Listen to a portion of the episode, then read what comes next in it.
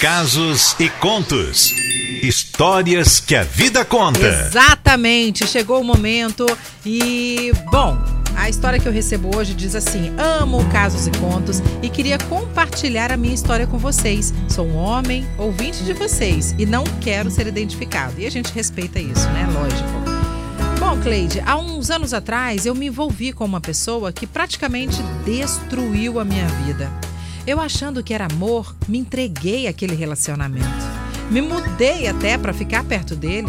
Foram três anos de discussões, brigas, e eu insistia achando que aquilo era amor. Pensa. O negócio piorou e aí ele quis se separar. Retornei para Vitória com uma mão na frente e a outra atrás. Não tive apoio de ninguém, apenas críticas. Consegui um emprego e recomecei. Mas eu confesso que eu fui ficando triste, perdendo a vontade de sair, de me divertir. Afinal, as pessoas que convivem comigo só me colocavam para baixo. Daí, para completar o pacote, fui fazer o exame periódico na empresa que eu trabalhava e me afastaram. Era o que faltava, né? Pois é, com isso não vou mentir. Naquele momento, perdi a vontade de viver. Fui para casa, me tranquei, me isolei de tudo e de todos e começaram os pensamentos suicidas. Eu só fazia chorar, Cleide. Comia fora de hora. Aliás, eu comia tudo que aparecia pela frente.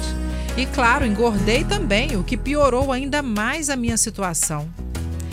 Mas Deus é inexplicável, né? Ele me deu forças e um desejo de procurar ajuda.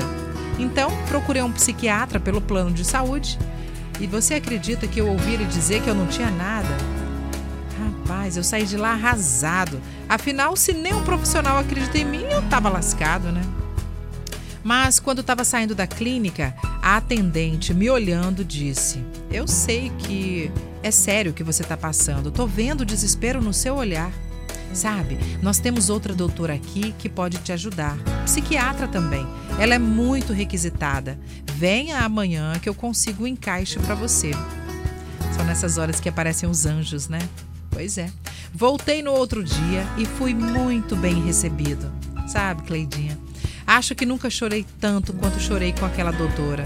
Contei tudo para ela, abri meu coração de verdade. E ela disse que eu estava num quadro grave de depressão. Me indicou uma psicóloga, a Jéssica, que foi um anjo na minha vida. E aí o plano de saúde me colocou no programa de saúde mental. E mesmo assim, os amigos e familiares diziam que era frescura, me criticavam muito por isso. Oi, gente, foi muito difícil. Mas sozinho eu enfrentei essa situação. Fui a todas as sessões, tomei as medicações e fui me sentindo melhor com o tempo. Comecei a retomar a minha vida e foi durante esse processo que passei é, que comecei a ouvir rádio. E vocês, meninas, foram minhas companhias durante o tratamento. Aliás, vocês nem imaginam o quanto me ajudaram com as palavras de vocês. Hoje eu recebi alta do médico, graças a Deus. Tenho um novo relacionamento prazeroso e preciso falar que tenho prazer de viver. E quero com isso dizer para você não desistir nunca da sua vida. Sempre tem uma luz no fim do túnel. E a música dessa fase é essa aqui, ó.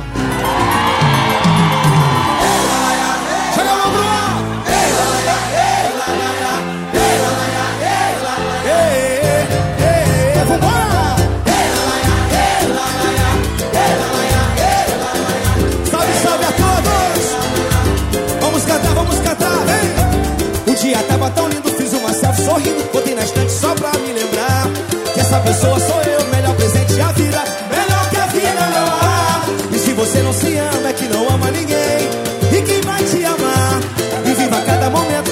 se acabar. Não vale a pena esperar. O tempo tá passando na velocidade.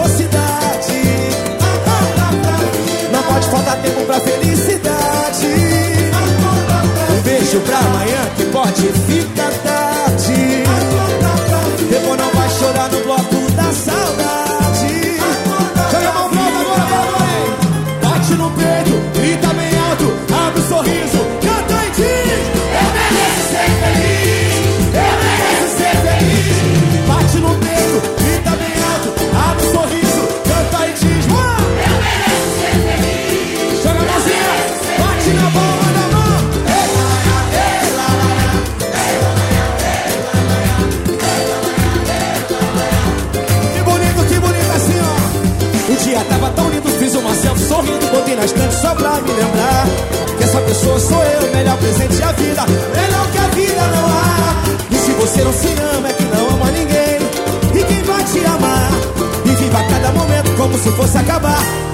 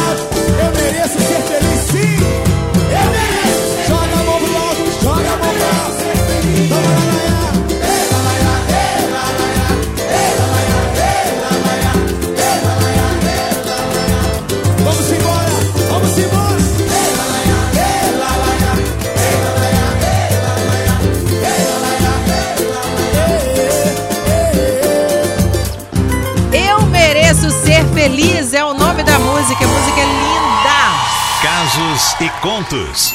Histórias que a vida conta. Exatamente, gente. E a história de hoje é do nosso ouvinte que não. Quase que eu falei o nome dele só. que não quer ser identificado. Uma história é, de superação que ele sozinho conseguiu enfrentar. É, e a gente costuma falar que, tipo assim, quando a dor é do outro, parece que é, é besteira, não é?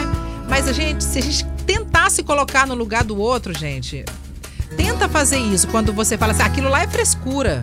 Que frescura? Pode ser frescura pra você. Você não sabe o que tá passando dentro da cabeça da outra pessoa.